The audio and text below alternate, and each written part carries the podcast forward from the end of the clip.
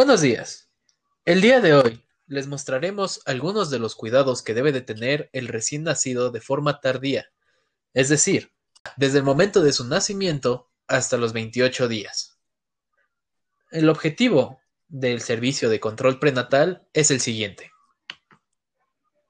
El principal objetivo del control prenatal es identificar a aquellos pacientes de mayor riesgo con el fin de realizar intervenciones de forma oportuna que permitan prevenir dichos riesgos y así lograr un buen Esto se realiza a través de la historia médica y reproductiva de la mujer, el examen físico, la realización de algunos exámenes de laboratorio y exámenes de ultrasonido. Visitas que debe recibir el recién nacido. Todos los recién nacidos deben ser explorados en la primera consulta con su médico entre el tercer y quinto día después de nacer. Durante esta primera visita, el médico va a realizar una historia clínica completa y minuciosa que va a servir de punto de partida para el seguimiento de la salud del niño durante toda la edad pediátrica. Las actividades que se van a realizar son se va a pesar y medir al recién nacido y se van a medir sus perímetros. Se va a realizar una exploración física completa y se va a realizar una exploración neurológica, su interacción con la madre, el llanto, la postura, el tono muscular y los reflejos. Se va a hacer una exploración ocular, una exploración auditiva, una exploración cardiorrespiratoria, se va a valorar su piel, el color, la temperatura y la hidratación. Se va a explorar también el estado del cordón umbilical y se le va a indicar a la mamá que acude al servicio de medicina preventiva para que se le dé promoción de la salud respecto al tamizaje neonatal, la lactancia materna, la prevención del síndrome de muerte súbita del lactante, cuidados de la piel, cuidados del cordón umbilical y las vacunas que deberá recibir el recién nacido y las fechas de las mismas. También es importante recordarle a la mamá que los menores de un año deberán recibir una visita médica cada dos meses los de un año a dos años, una visita médica cada seis meses y de dos y más años de edad, una visita médica cada año. Ahora vamos a pasar a lo que son cuidados del cordón umbilical del recién nacido, en este caso de la cicatriz umbilical.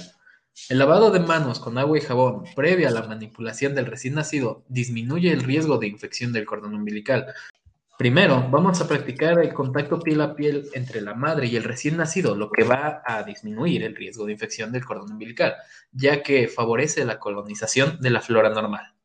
En esta práctica de contacto piel a piel, eh, bueno, se aplica de forma tópica clorexidina al 4% en el cordón umbilical, lo que tiene un efecto potencialmente protector al aplicarse dentro de las 24 horas.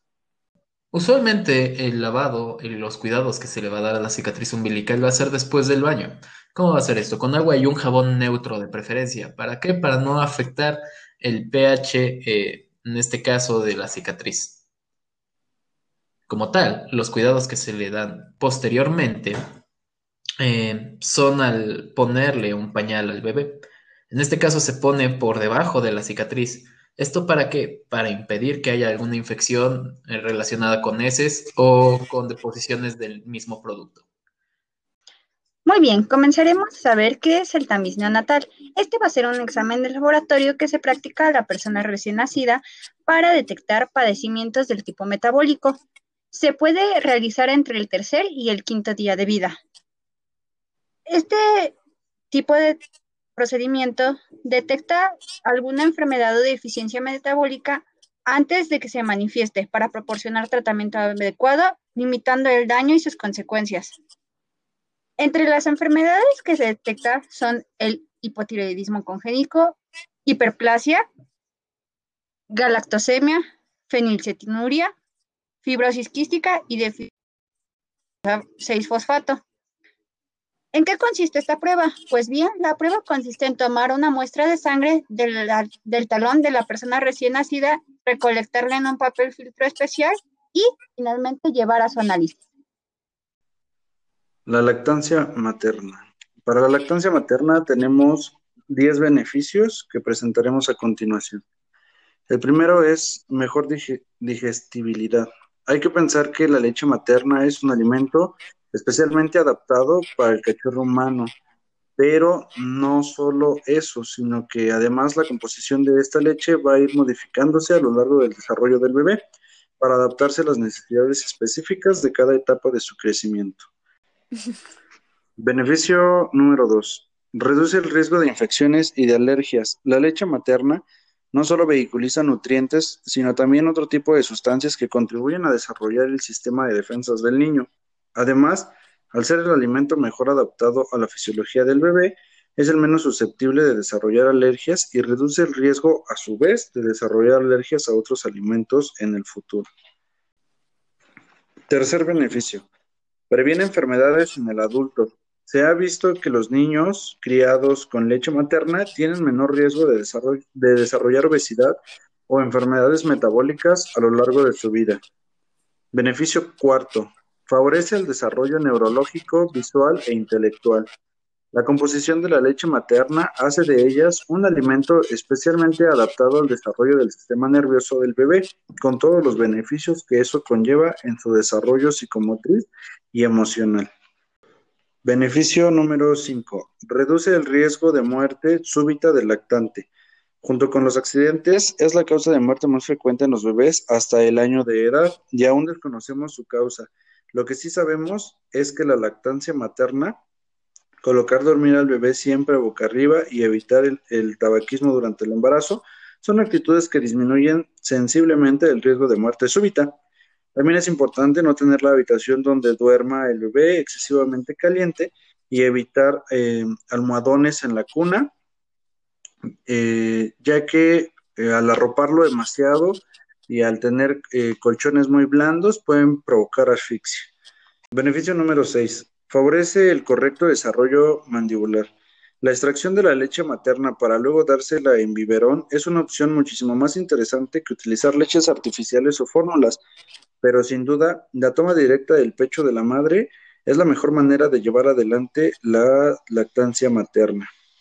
Beneficio número 7. Favorece el posparto. Los estímulos hormonales que desencadenan la lactancia en la madre hace que se favorezca la, involución uterina tras el parto y que se disminuya el riesgo de hemorragias postparto.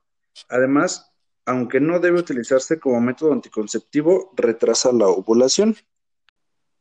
Beneficio número 8. Reduce el riesgo de cáncer de mama.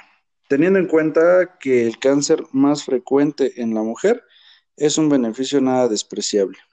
Beneficio número 9. Favorece el vínculo madre-hijo. Cada vez estamos dando más importancia a la relación física piel con piel de la madre y su bebé. De hecho, lo primero que se hace con los eh, paritorios actualmente, salvo que haya alguna situación médica que lo impida y que haya que atender con urgencia, es dejar a la madre con su hijo en contacto piel con piel. Nada, nada más nacer y es lo ideal. Desde ese momento de intimidad hasta que el bebé haya hecho su primera toma. Beneficio número 10 de la lactancia materna. No necesita ningún tipo de preparación ni tiene costo alguno la lactancia materna. La leche materna es gratis, no hay que prepararla y siempre está lista para ser utilizada. Como vemos, eh, todas estas son sus ventajas y son muy, muy factibles para la madre tomar en cuenta estos 10 beneficios de la lactancia materna. Y por último vamos a ver las vacunas, que son sustancias que contienen virus o bacterias atenuados, muertos o fragmentos de estos, que al introducirse en el cuerpo estimulan al sistema para generar defensas llamados anticuerpos contra varias enfermedades. La primera vacuna que es de BCG, la cual previene tuberculosis meningea, que es una enfermedad que afecta al cerebro. Esta se debe de aplicar en el momento del nacimiento o tan pronto como sea posible. Se aplica una dosis inyectada en el brazo derecho del recién nacido al momento de la de la aplicación se genera una lesión llamada pápula que va a desaparecer a los 30 minutos. Con los días eh, se va a formar una roncha y se va a dejar una, una pequeña cicatriz. Eh, solo se debe lavar con agua y con jabón. La vacuna de hepatitis B que previene esta enfermedad puede transmitirse de madre a hijo en caso de que la madre la padezca sin saberlo, por lo que se debe aplicar para evitar que el hijo se, enferme.